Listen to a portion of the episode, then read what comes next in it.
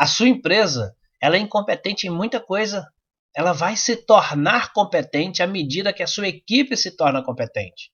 E quanto mais competente a sua equipe se torna, quanto mais competente a sua empresa se torna, mais competências você vê que é necessário desenvolver.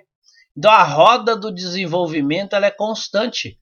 A roda do desenvolvimento da sua equipe é constante.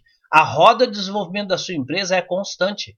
E é só se você tiver a cultura do desenvolvimento dentro da sua empresa é que você vai conseguir evoluir essas pessoas e evoluir é, a sua empresa para que ela chegue onde você quer. Se você então quer evoluir a sua equipe e quer começar a separar o joio do trigo, ou seja, se você quer realmente entender quais são os interessados, quais são os desinteressados, quais são os incompetentes, esses incompetentes estão evoluindo, é preciso que você comece é, a, ter, a, a seguir algumas etapas que vai permitir que a sua equipe incompetente se torne competente, cada dia mais competente, mas que também seja possível perceber claramente quais são os desinteressados que estão misturados no meio desses incompetentes para que você possa realmente separar o joio do trigo.